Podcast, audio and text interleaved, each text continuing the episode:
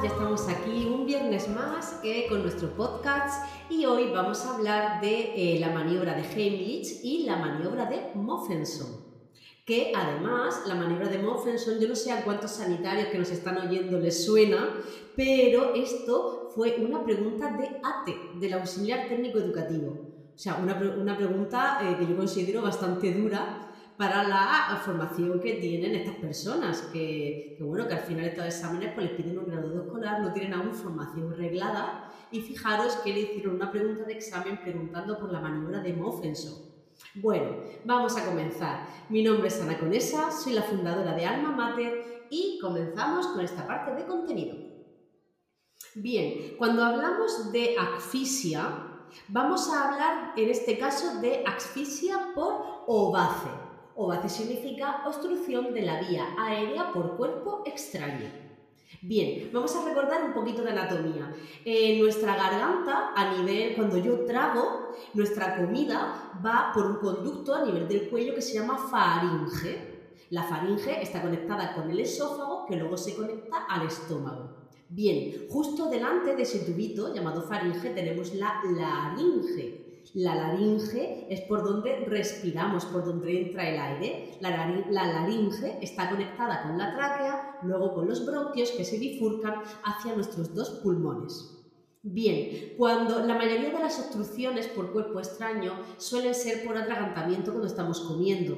De hecho, hay muchas personas que tienen disfagia. Recordamos que dis significa dificultad y fagia viene de faringe. Lo hablamos la semana pasada. Disfagia sería dificultad para tragar. Estas personas, cuando decimos que el alimento, la comida, se le ha ido por el camino viejo, ¿eh? decimos que se ha atragantado, se ha ido por el camino viejo, es porque la comida o los restos de comida, en vez de bajar por la faringe hacia el estómago, se han ido a la laringe y, se y han caído en el pulmón. Esa es la consecuencia de muchas neumonías ¿Qué les pasa a estas personas? Se les llama broncoaspiración, que broncoaspiran. Bien, hay una... Mm, lo que tenemos que saber sobre todo es que nuestra laringe es como una papelera, de estas que pisamos y se levanta y se cierra la tapa, de manera que cuando estamos tragando la papelera se tapa. Para eso, precisamente, para evitar que nuestra comida se vaya a la laringe eh, y, se y se quede por donde tiene que ir, por el tubito de la faringe. De hecho, si os dais cuenta y si queréis hacer la prueba, no se puede, bueno, no, no hacerla por si broncoaspiráis, mejor no, pero no se puede tragar y respirar a la vez. Cuando estamos tragando, si estamos bebiendo agua muy rápido, muy rápido, muy rápido porque tenemos mucha sed, al final paras, respiras y luego sigues. No podemos respirar y tragar a la vez. Entonces, cuando yo estoy tragando, eh, la, la glotis Esa epiglotis, que digo, esa, tapadera de la papelera, tapa la laringe para que al tragar se vaya el contenido de la comida a la faringe. Ahora, ¿qué pasa cuando hay obstrucción de la vía aérea por cuerpo extraño? Que la comida, la comida o un niño jugando con un juguete, ya sabéis, de esa tapa oral, que se lo meten toda la boca, que sea tragante y que ese contenido, ese cuerpo extraño, no vaya a la faringe, sino que se quede en la laringe. El principal problema cuando viene, cuando obstruye, atranca, ¿vale? La parte de la faringe o de la tráquea y en consecuencia la persona no puede respirar porque está obstruyendo el tubo y el aire no entra. Entonces vamos a tener dos situaciones, o una obstrucción leve o una obstrucción grave. ¿Qué nos va a pasar en la obstrucción leve? Pues en principio la víctima se va a poner un poco agitada, la vemos un poco agobiada. La actuación, y eso ha sido pregunta de examen, de ATE, la actuación sería dejar que tosa y vigilar y animar a toser que hable y que realice respiraciones. No cogemos y hacemos ea, ea, ea, ea, ea y le damos palmadicas en la espalda. No. Si damos palmadas tienen que ser fuertes y tienen que estar bien dadas. Pero no es el momento. Si tenemos una obstrucción de la vía aérea ligera, hay que animar a toser a la persona que tosa, que respire, ¿vale? Y no damos esos golpecitos en la espalda. Ahora bien, ¿qué pasa cuando la obstrucción de la vía aérea es más severa? La víctima no habla o no puede hablar, no puede ni siquiera toser, va a aparecer cianosis. Cuando aparece cianosis es el, principal signo de hipoxia. La, cianosis se define como, como coloración azulada de piel y mucosas. Eso es que se te empiezan a poner moradicos las puntas de los dedos, los labios, y ahí estamos notando que a la persona le está faltando decimos, se pone morada. Cuando decimos se pone morada, eso es cianótica. ¿Vale? Va a haber una alteración progresiva de la conciencia, va a empezar a marearse y puede quedarse eh, puede que hasta llegar a quedarse inconsciente por esa falta de oxígeno al cerebro. Entre tanto, mientras la persona esté consciente, lo que sí vamos a hacer aquí es darle cinco golpes interescapulares en la espalda entre las dos escápulas. Los golpes serán firmes, fuertes, con la palma de la mano ahuecada ¿vale? En esa zona de la espalda. Lo ideal es que la persona esté inclinada hacia adelante y no vamos a tener que hacerlo porque cuando una persona se está ahogando, la tendencia, el reflejo es llevarse las manos a la garganta e inclinarse por sí sola hacia adelante, como si fuera a querer vomitar. No lo consigue, pero ella va a tener esa postura. Entonces nosotros nos pondremos a su lado, le cogeremos con nuestro brazo, le sostendremos el cuerpo y con la otra mano, fuerte, si somos diestros con nuestra derecha, fuerte, le vamos a dar cinco golpes interescapulares con la palma ubicada en la espalda. A partir de ahí haremos la maniobra de Heimlich. La maniobra de Heimlich son las compresiones abdominales que se hacen en personas a partir de un año. ¿Vale? ¿Cómo vamos a hacer la maniobra de Heimlich? Nos vamos a situar detrás de la persona y vamos a colocar un puño, nuestro puño derecho, por ejemplo, si somos diestros, en la boca del estómago. Eso puede ser, es tan fácil como ponerlo encima del ombligo o tres dedos por debajo del apéndice sifoides. ¿Cuál es el apéndice sifoides? Es el huesecito como la cuscusilla del sacro, pues en este caso es el huesecito, la porción final de nuestro esternón. ¿Vale? El esternón tiene tres partes, manubrio, que es la parte de arriba, cuerpo, que tiene las carillas para articular con las costillas, y la última porción es el apéndice sifoides. Tres dedos por debajo vamos a poner nuestro puño. Con la otra mano, con la mano izquierda, en mi caso que soy diestra, eh, mm, rodeo mi puño y hago cinco compresiones hacia adentro y hacia arriba. Tengo que como voltear a la persona, ¿vale? Hacia adentro le doy eh, comprimo hacia adentro y hacia arriba. Eso lo haré cinco veces. A eso lo llamo maniobra de Heimlich. Y voy a alternar este ciclo de los cinco golpes en la espalda con las cinco compresiones abdominales, lo voy a, alterar, alternar perdón, tres veces. Si no se ha resuelto eh, la obstrucción, la persona finalmente quedará inconsciente. Entonces tenemos una persona en el suelo inconsciente que no respira. En ese momento tenemos que coger y según protocolo llamamos a emergencia, llamamos a 112 y empezamos con nuestra RCP.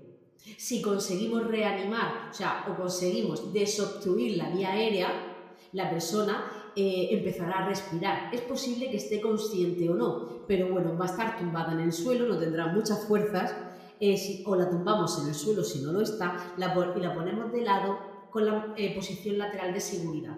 ¿Para qué? Para que si vomita eh, no, se, no se obstruya otra vez la vía aérea, para que vomite hacia abajo. Por eso ponemos la posición lateral de seguridad. Eso también ha sido pregunta de examen tanto en el SMS para las auxiliares de enfermería como para eh, ATES.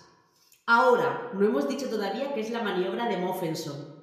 No sé si a alguien se le ocurre Bien, la maniobra de Moffenson es la misma maniobra de Heimlich que estamos hablando, pero esta, en vez de ser cinco compresiones abdominales, las compresiones son torácicas, en el centro del pecho. ¿Cuándo haremos esta maniobra? Pues la vamos a hacer en mujeres embarazadas, que no podemos hacerle compresión en el abdomen. La vamos a hacer en personas muy obesas, que a lo mejor los brazos no nos dan para rodear su perímetro abdominal y lo vamos a hacer en niños menores de un año. Cuando yo tengo una obstrucción de la vía aérea en niños menores de un año, los golpes en la espalda son iguales, pero en vez de hacerlos con la palma de la mano ahuecada, lo haremos con el talón de nuestra mano, ¿vale? Con el talón haremos cinco golpes que tendremos al bebé menor de un año es un bebé. Lo tendremos boca abajo, apoyado sobre nuestras rodillas, ¿vale? Con la inclinación hacia el suelo, ahí le daremos con el talón de nuestra mano cinco golpes entre los homóplatos, le daremos la vuelta, miraremos si se ha desobstruido la vía aérea, vía digital, es decir, con nuestro dedo índice podemos intentar sacar lo que está obstruyendo su vía aérea y si no se puede, ya boca arriba en ese decúbito supino sobre nuestras rodillas, haremos cinco compresiones torácicas en el centro del pecho. ¿Vale? Eso para los niños menores de un año.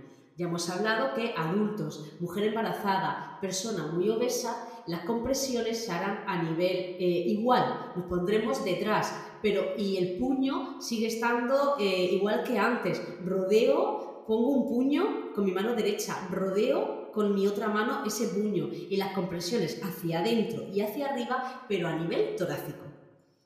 Así que, bueno, con esto tendríamos todo. Eh, hay otras causas que pueden provocar la asfixia de una, de, una, persona, no tienen por qué ser por ovace, por obstrucción de la vía aérea por cuerpo extraño, puede ser por ahogamiento, ahorcamiento, por algún tipo de hiperventilación, si, está, eh, si hay algún tipo de ansiedad o se está visualizando algún conflicto, eh, por alguna crisis asmática o por, intoxicación.